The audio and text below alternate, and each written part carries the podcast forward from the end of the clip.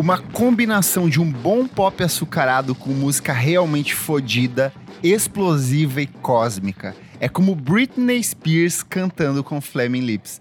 Foi assim que o cantor, compositor, produtor e multi-instrumentista Kevin Parker se referiu em entrevista sobre o segundo trabalho de estúdio do Tame Impala, Lonerism, lançado em 2012. Sequência é o material entregue no introdutório Inner Speaker de 2010. O álbum lançado em outubro de 2012 mostra o esforço do músico australiano em testar os próprios limites dentro de estúdio e utilizar de novas abordagens criativas durante toda a execução da obra.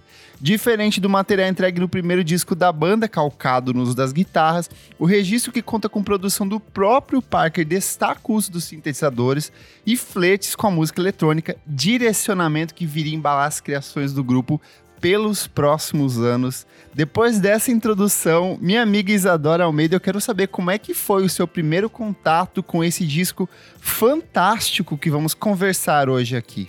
Amigo Kleber, meu Deus, que delícia falar desse álbum. É, lembro exatamente eu ouvindo pela primeira vez Apocalypse Dreams e depois Elephant, que foram os dois primeiros singles. Sim. E aí já fiquei meio, uou, wow, calma, pra onde será que vai isso? Tem umas guitarras aqui mais pesadas, tem uma farofa de cores aqui, fumaças sonoras.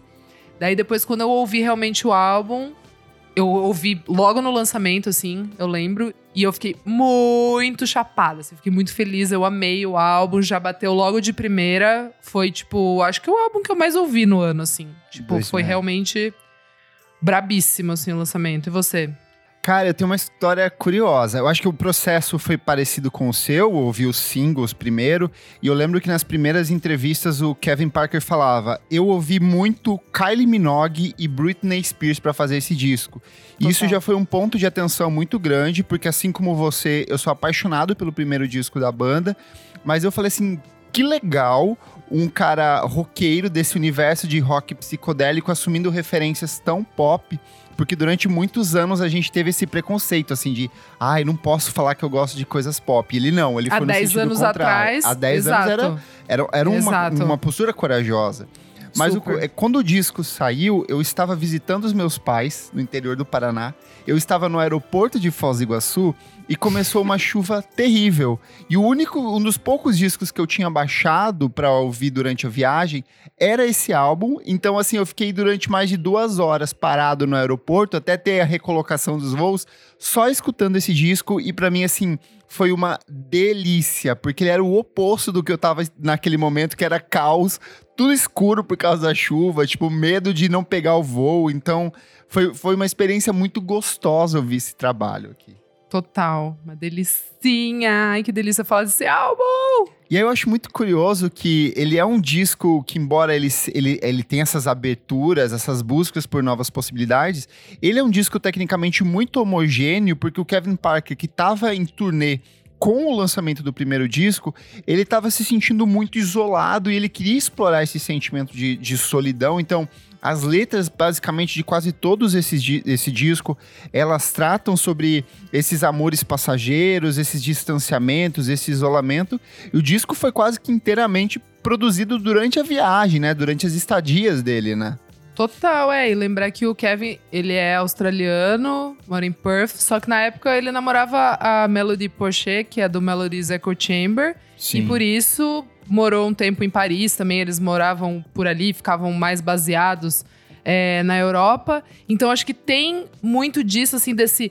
Des, o, o lonerismo, no, ao meu ver, assim, é um pouco mais desse deslocamento dele, não Sim. ter um lugar no mundo do que, sei lá, uma parada romântica, assim, né? De, de tipo ele estar sozinho pelo amor sabe assim, tipo, ai, terminei com uma namorada. Então acho que é um pouco mais esse desprendimento e da banda tá começando a a rodar, né? Porque o Inner Speaker funcionou pro mundo alternativo, indie, eles rodaram bastante. Eu lembro que eu fui nos e shows não, aqui Eu acho no... que não só pro meio alternativo, ele já conseguiu furar algumas bolhas já ali, deu, principalmente já, esse é. público grande, assim. É, quando, quando, quando chegou o, o Lonerism, eu, eu acho que daí realmente História, é, a grande que, é. é a grande quebra. Eles conseguem entrar no mercado norte-americano, principalmente pela música Elephant estar na propaganda do BlackBerry. Foi uma coisa assim super. É, que realmente daí o mercado comprou, até pela música ser um pouco mais pesada, ser um pouco mais Led Zeppelin, né? Tipo, Total. então eles conseguiram vender a banda com essa faixa. Tipo, Elephant já, já trouxe todo esse, né, esse puxou um, um, um, tipo de público que eu acho muito interessante. A gente pode falar um pouco depois, mas eu acho que o mais legal desse álbum é esse sentimento, assim, de, de uma confusão mental, assim, de, desse sentido de não saber meio que aonde pertence, ao que pertence e, e, e, por isso que me, acho que me pegou tanto, assim. Eu acho que a própria imagem de capa disso, ela já ela é muito significativa, porque Super. é uma imagem do, do, do, Palácio de Luxemburgo, né? Do jardim do Palácio de Luxemburgo. Só que o observador, ele tá vendo as pessoas e a aglomeração por trás das grades. Então, assim, ele já traz uma mensagem muito clara dessa sensação de deslocamento que você tô falou. Sozinho. E é. que eu tô sozinho, tô vagando pelo mundo sem um lugar é, definido e sem acesso a esses lugares com essas, com essas pessoas, né? Super, super. E até ela ser meio blur, né? Tipo, ela ser meio. É, ela é levemente desfocada ali, mas ela tem essa cor, né? Que é uma, são cores vibrantes, assim. Cara, eu acho que é perfeita essa capa, assim. Ela, ela, ela diz tudo, tudo, até o lugar, né? Tipo, em Paris e tal. Enfim, é muito, muito legal. E a entrevista, a Interview Magazine, ele falou assim: Eu tenho um gravador comigo no momento e posso fazer vocais e guitarras onde quer que eu esteja. Então está sendo gravado em todo o mundo, ele disse sobre o disco. Há uma tomada de guitarras em Viena, uma voz no avião de Singapura para Londres. Eu tenho meu estúdio em casa, então está sendo feito em Perth. Então, assim, essa coisa de vai e volta, sobrou um Super. minuto, vou gravar um trecho aqui. Todos esses momentos são oportunidades, mas eu acho engraçado como mesmo nessa pluralidade de lugares de, que ele vai, assim, o disco tem uma amarra, né? Assim, tem uma similaridade. Eu acho que a escolha dos timbres dos sintetizadores, a escolha Super. dos timbres das guitarras, os efeitos na voz, eu acho que tudo meio que fecha dentro desse, desse universo muito particular deles, né? Super, não, e eu destaco uma coisa assim muito interessante. A bateria nesse álbum me chama muita atenção. Eu gosto muito. Até quando a gente ouve no fone, eu, eu convido todo mundo a ouvir esse álbum no fone, tipo um bom fone tem essa brincadeira de ficar jogando para um lado e para o outro. A tem voz esse, também passeando, a voz assim. passeando, assim. exato. Tem essa, essa textura meio é, como eu posso dizer, é, é, é, como se fosse um quarto que tá cheio de uma fumaça colorida, assim. Tem, tem, muito de, de, dessa dimensão, né? Tipo, no espaço, assim, tipo, de ocupar o espaço todo com o som. E eu acho que a bateria traz muito um, um, um, uma amarra, que é muito interessante. Eu gosto muito do jeito que ele, que ele usa a bateria nesse álbum. E aí ele também deu uma entrevista para Beats One em 2019 e ele falou assim: "Eu ia dormir, acordava e começava de novo. Só bebia vinho tinto a noite toda e fumava maconha. Foi uma época muito, muito incrível esse período de descoberta encontrei um novo som de guitarra que me levou a encontrar uma nova maneira de escrever acordes. E esses novos acordes estavam me fazendo escrever músicas que evocavam emoções que eu não sentia há muito tempo. E isso lembrou de ser criança novamente. Então, ele tem esse caráter exploratório de quero testar coisas. Como que eu posso fazer uma música do Led Zeppelin soar com uma música da Britney Spears e vice-versa? Como que uma música da Britney Spears soaria na, nas mãos do Led Zeppelin, sabe? Então, esse, esse contraste, eu acho que é, é é muito interessante essa forma como ele lida com as canções, assim, é muito bonito o tempo inteiro, né?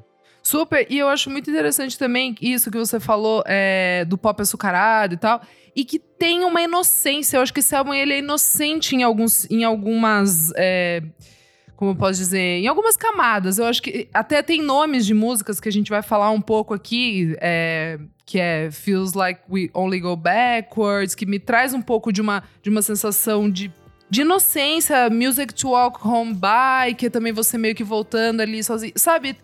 Tem alguma coisa ali. Eu não sei Why se é tão inocência. Eu acho que é muito mais uma questão de pegar temas universais. Eu acho que as coisas tá. que ele tá. trata dentro desse Sim. disco são sentimentos humanos de uma. Ele parece que ele limpa todo esse excesso, ele tira as coisas que seriam mais complexas, ele deixa sempre a ideia principal. Fundo, assim. é, ele deixa sempre a ideia principal, tanto que o, a maioria das músicas tem esses refrões que são meio cíclicos, quase mantras. Então, assim, é a ideia principal batida o tempo inteiro. Tanto que ele é um disco muito pegajoso. Você ouve uma vez, você fica Super. com boa parte das músicas ecoando, sabe?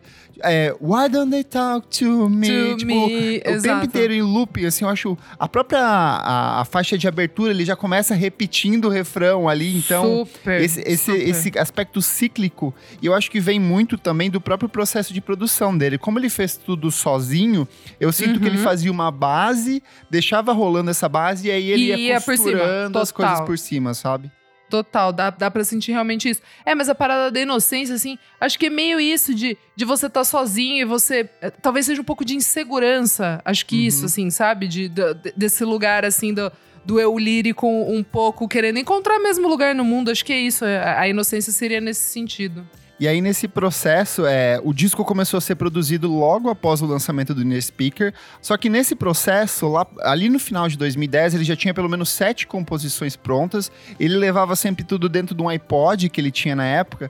E durante as andanças dele em um voo entre Amsterdã e Londres, ele acabou perdendo todo esse material, ele acabou perdendo esse iPod e ele morreu de medo que essas músicas chegassem pro mundo. Ele até deu uma entrevista que ele falou assim: "Eu tinha todas essas demos, metade do novo álbum no meu iPod, e eu tenho um buraco na minha bolsa, caiu em algum lugar entre Amsterdã e Londres. Então eu fiquei assustado que o álbum fosse aparecer no YouTube meio mal acabado ou que saísse com algum nome de outra banda holandesa. Então assim, eu acho que o mais curioso é como encontraram essas demos, devolveram para ele esse material nunca vazou, a gente, gente nunca teve acesso a essas, a, essas demos. E aí, por volta de 2011, ele concluiu as gravações e ele enviou para um cara que eu acho espetacular fazer a mixagem, que é o Dave Friedman, que é o cara que fez alguns dos principais discos do Flaming Lips, do Mercury Rev. Então, eu acho que ajuda a trazer oh? esse, essa atmosfera que ele busca desenvolver ali pelo disco. E ele também cita como uma das principais referências para o álbum o disco A Wizard, A True Star, de 1973, do Ted Rudkin, que é um cara que é, a cada ano vem sendo redescoberto por uma nova geração, Super. principalmente essa galera mais voltada para o rock psicodélico. E de fato, assim, tem muitas semelhanças no uso dos sintetizadores, as melodias, nos usos das vozes, essa coisa meio sinestésica de você sentir a música para além da música. Então eu acho que ele traduz isso de um jeito muito interessante.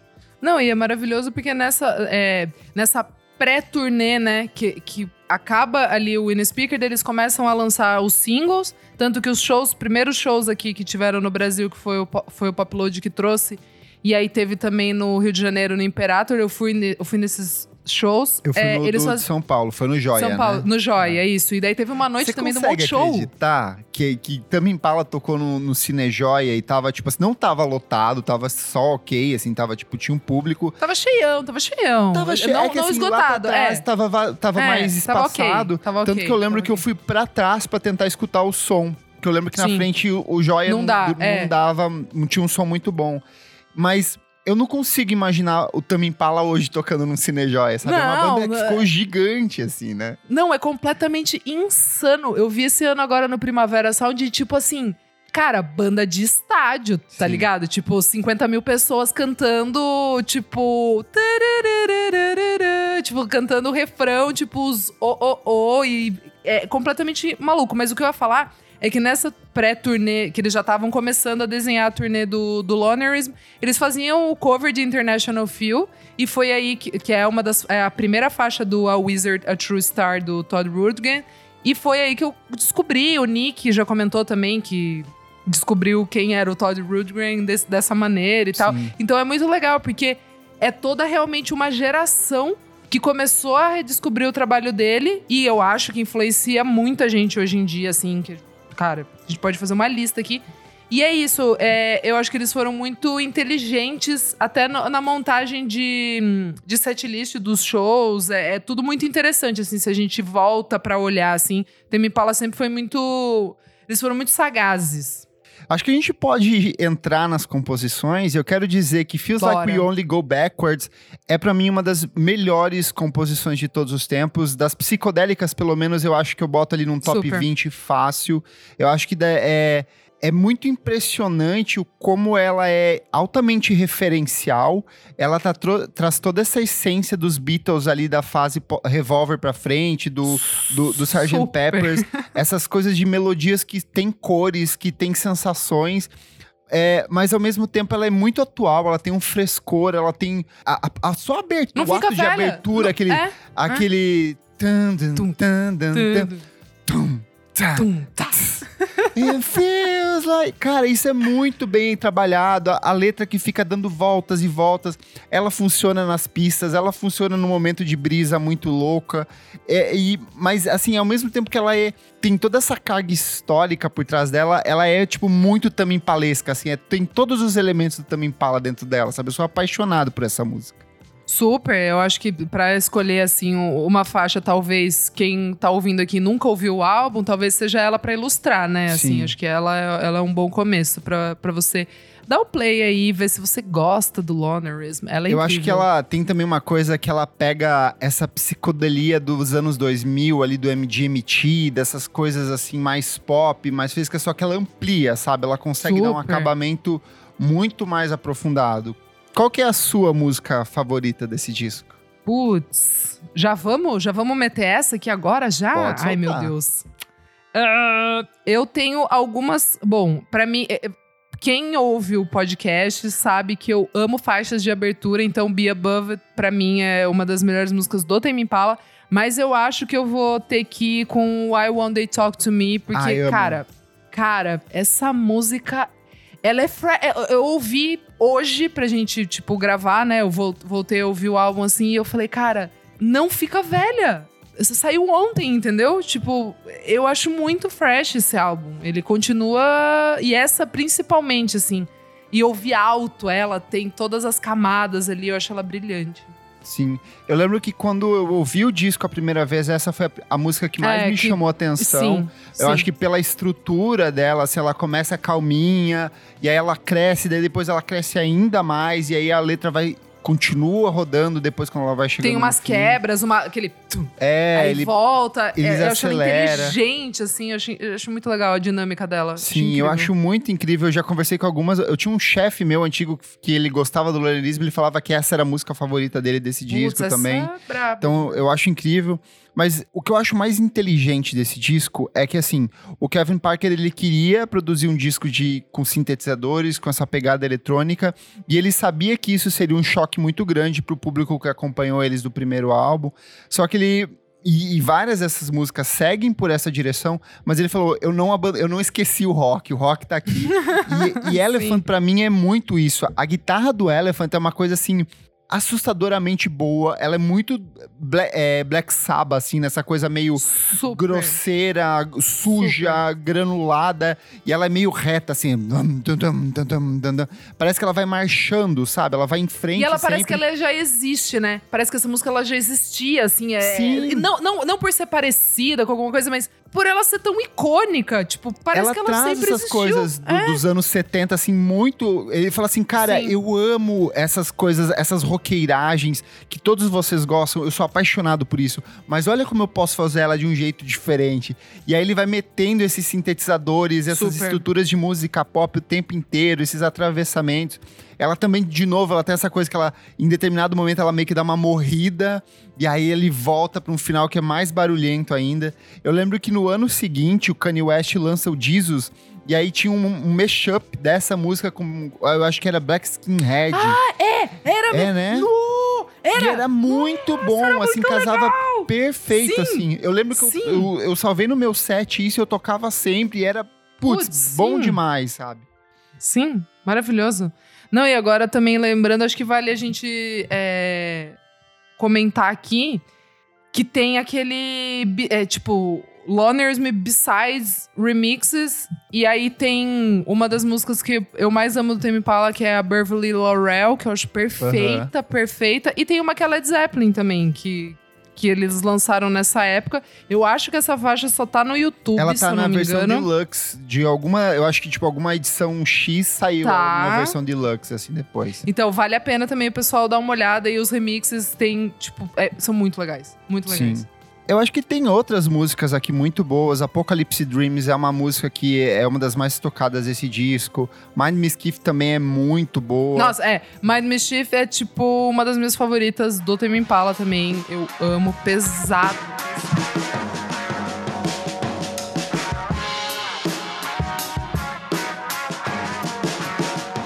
Cara, Mind Mischief eu acho muito foda o jeito que ela começa. É o que eu tava falando um pouco da bateria. Tipo, a, a bateria já entrega, assim.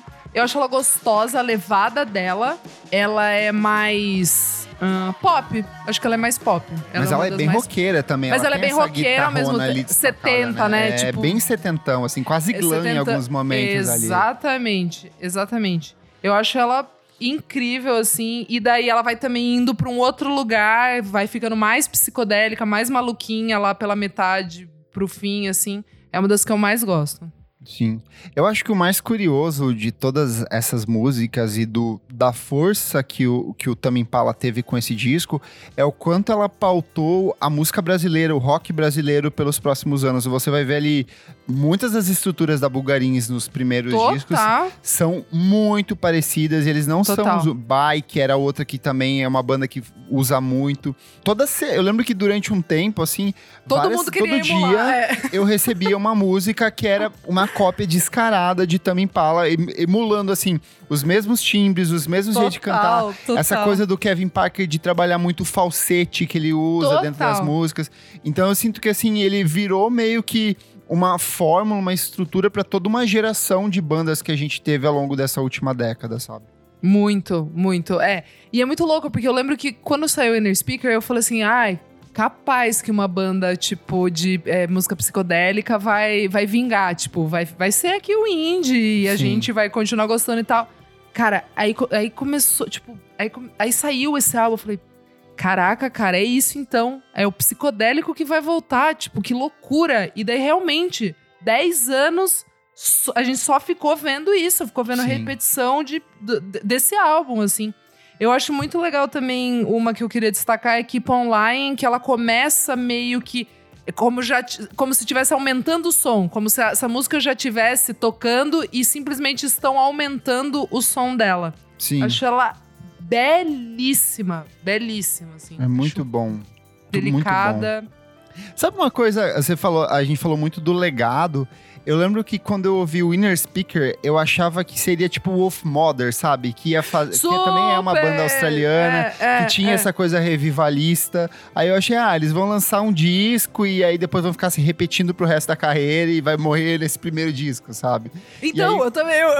Quando veio o Lonerisme, pra mim, meio que. Uau, cara, que banda foda. Eles estão meio vai, que agora vai, é, se é. desafiando, estão fazendo uma coisa diferente. E é pop, e é barulhento, e é psicodélico. Então também eu acho que eu tive a mesma percepção que você, assim, nessa época. Super. E quando eu ouvi Feels Like Only Go Backwards, eu falei, hum, aí agora vai. Agora vai. Muito boa. É isso. E aí, tão logo o Lonerisme foi apresentado ao público, ele foi imediatamente alçado à posição de novo clássico. Todo mundo meio que abraçou esse disco na época e o próprio Tame Impala passou a ter um destaque cada vez maior nas programações de festivais, então ele vira meio que aquele semi-headliner, ele começa... Ele Midzinho vira, ali. É, aquele mid já pro topo, assim...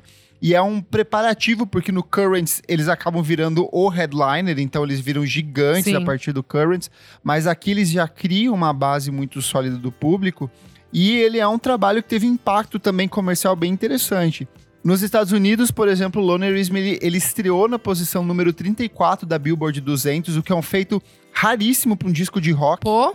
A gente tá falando de um universo de música pop, a gente tá falando de um espaço 2012 onde na época... também predominava a EDM, então assim, era aquelas músicas meio frita Calvin Harris, é, Rihanna super. tava no EDM, todo mundo nessa pegada. Super, super. E eles vêm com esse atravessamento, eles falam assim, não, tem um espacinho aqui pro rock, olha o que a gente tá fazendo. O disco vende 12 mil cópias na primeira semana. Lembrando, 2012 era um espaço ainda sem plataformas de streaming é, é, bem estabelecidas, onde já existia uma meio que uma negação do público para cópia física, então o CD já estava em queda constante de vendas. o download, a pirataria rolava muito e mesmo assim eles conseguiram um feito bem expressivo. E até hoje o disco vendeu mais de 200 mil cópias nos Estados Unidos. E na Austrália, onde ele é o país de origem da banda, ele alcançou o topo das paradas de sucesso e figurou em algumas das principais paradas da Europa, então sempre com bastante destaque ali também. E aí, em relação à recepção da crítica, ele foi um trabalho que contou com um abraço meio que coletivo de parte da imprensa, todo mundo deu notas muito positivas para esse disco, e no final do ano ele acabou figurando entre as principais listas. Então, por exemplo, ele foi eleito disco do ano pela Rolling Stone, disco do ano pela Nossa, NME. não lembrava. E ele não figurou lembrava. entre os 10 melhores do ano pela Pitchfork e o Guardian. E aí vale lembrar sempre que 2012, que é esse ano que a gente tá revisitando em alguns programas É bom, que a gente tá lançando é esse ano, demais. é um ano repleto de grandes lançamentos. Então o Lonerism, Muito ele bateu bom. de frente com o Channel Orange do Frank Ocean, Nossa. com o The Idler Wheel da Fiona Apple, com o Good Kid, Mad City do, do Kendrick Lamar, com o Shields do, do Grizzly Bear, com o Visions da Grimes. Então, assim, foi um ano Caralho. muito cheio de coisas incríveis e o Tame Impala meio que se destacou. E, e para mim, assim, em termos de rock, talvez seja o grande destaque desse ano, tanto que a banda é super abraçada. Eu acho engraçado que no ano seguinte vem o Arctic Monkeys com AM, então, assim, meio que consolida essa semi-retomada do rock, de, de- desse aspecto revivalista de novo, só que a partir de uma nova perspectiva, né? Total. Ou pelo menos assim, que, que essas bandas seriam meio que. Elas estavam vindo pra ficar. Acho que é isso, assim, sabe? É meio que. Beleza, se o eletrônico tava rolando ali, EDM, ou até uma Grimes, ess- esses outros, né? Pequenos nichos que estavam ali rolando, que estavam trazendo coisas interessantes que em alguns anos eu tava meio building, né? Tipo, Sim. construindo pra depois de algum tempo. Meio tendência, ditando tendência ali. Mas essas bandas vieram meio que pra dizer, tipo, não, a gente realmente vai ficar e, e é isso. Estados Unidos, vocês abraçaram a gente, agora bora tocar em arena.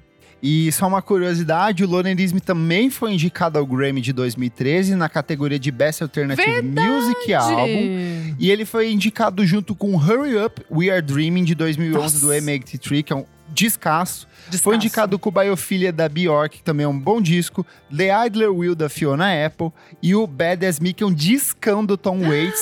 Só que quem tudo! ganhou foi o Making Mirrors do Gautier, que tipo... É verdade, por causa da música. A música do, do meio que samba, furou- That I Used to Know, né? É, furou todas as paradas de sucesso ali, não tinha como não ser. Mas é muito Putz, engraçado que ficou se você com Deus, pegar qualquer um desses discos da lista, eles são melhores do que o disco do Gautier e até hoje eles continuam reverberando de um jeito muito mais interessante, né? Super, super. Grêmio. Você sente que o lonerismo envelheceu bem? Puta, amigo, sim. É bizarro, mas tem álbum que é meio que o mesmo sentimento da primeira vez que você ouviu, assim. E eu acho que ele não só en- envelheceu bem, como ele poderia sair essa semana e ele não enjoa. Acho Eu que acho é que ele isso, teria o assim, mesmo sabe? impacto, né? Ele teria o mesmo impacto, cara. É muito louco, assim. Muito louco. É, talvez o, o- o momento ah, dissesse menos, porque eu acho que quando ele saiu, é isso que a gente já comentou. Arrastou muita gente a fazer e tentar Sim. emular, né? Mas é isso, assim. Eu acho que ele, ele seria um ótimo. Continuaria sendo um ótimo álbum e nota. Indicação, venderia. Tipo, então teria, acho que, nesse sentido, o mesmo impacto. Sim, concordo muito com você. Vamos para as notas e fechamento, então? Tá bom, vamos lá então, hein, gente. Ó, preciso dizer que a música de fechamento, a Something's Coming Up, cara, John Lennon, né? A Pra mim é muito Paul. McCartney essa. Eu ouço Você acha Paul Eu acho Paul. Essas baladinhas de piano piano. É, eu acho Ai, muito Paul McCartney Tá, essa. tá bom, tá bom, tá bom. Não, eu acho que eu entendo o que você tá falando, só que a vozinha eu acho mais parecida com a do, com a do John Lennon, e daí talvez isso fica um pouco calcado na minha Sim. mente. É Beatles, Mas eu preciso... então. Por fim é das Beatles, contas, é é Beatles. isso. É Beatles, é Beatles demais. Mas eu acho, tipo, também meio que um highlight, assim, do álbum. Eu acho ela densa. É é um jeito legal de terminar um álbum. Vamos lá, eu acho que eu vou dar... Vou dar um 9.8, hein? Ó. Vou dar um 9.8 aí. Porque é isso, acho que envelheceu muito, muito bem. E por que, que você tira É. dois pontos aí? Porque eu não gosto de elefante.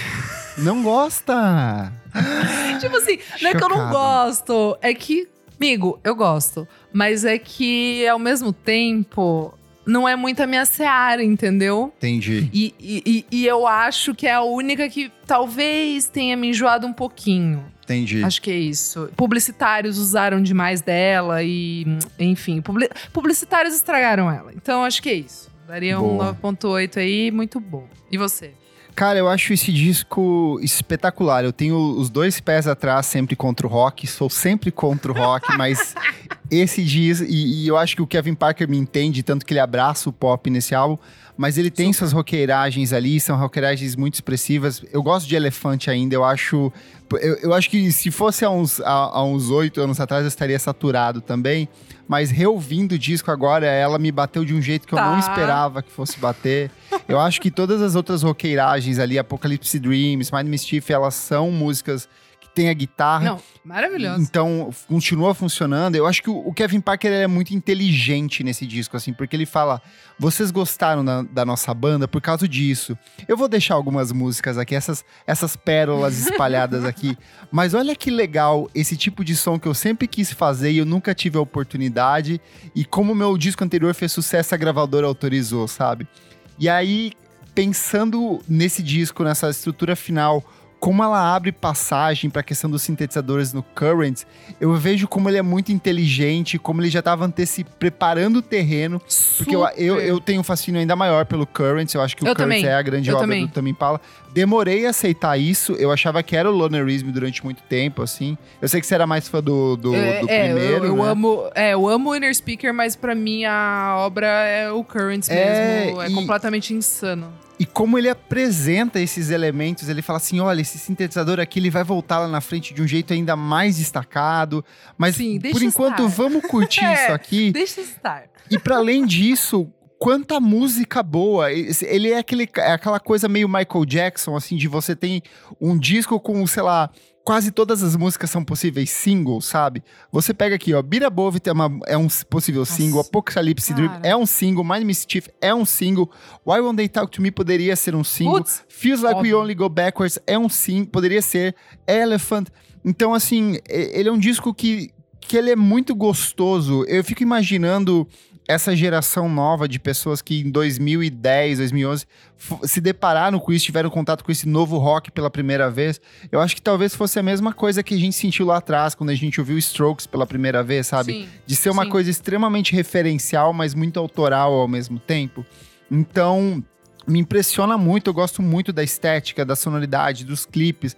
Ter visto eles ao vivo nessa época foi uma coisa que me impactou. Mas eu ainda acho que esse ato final do disco, ele dá uma leve morrida. Eu não acho que, por exemplo, é, She Just Won't Believe in Me, é, ela que é, é meio tão... que um, um, é, Ela é meio que uma... Uma vinheta é, quase, é uma, uma vinheta quase, assim. é, é. Não dá pra entender muitos... Mesmo... Eu tô com você, tô com você. Mesmo a própria a Sun's Coming Up, eu gosto dessa levadinha piano, mas depois ela vai pra uma coisa que parece mais um esboço do meio pro fim, ela, Sim, ela vai meio uma mal coisa... acabada, é, eu acho também. Eu sinto que o disco ele não fecha tá. com essa consistência, que é o oposto do Currents. Eu acho que o Currents ele é um disco que ele começa muito bem. Vai demais, e até cara. a última música é boa, sabe? Fudido, fudido. Então a minha fudido. nota para esse disco é um 9. Eu acho que ele ainda é o disco mais influente do Tame Impala, tanto que todo dia tem uma banda nova tentando copiar o tipo de som deles.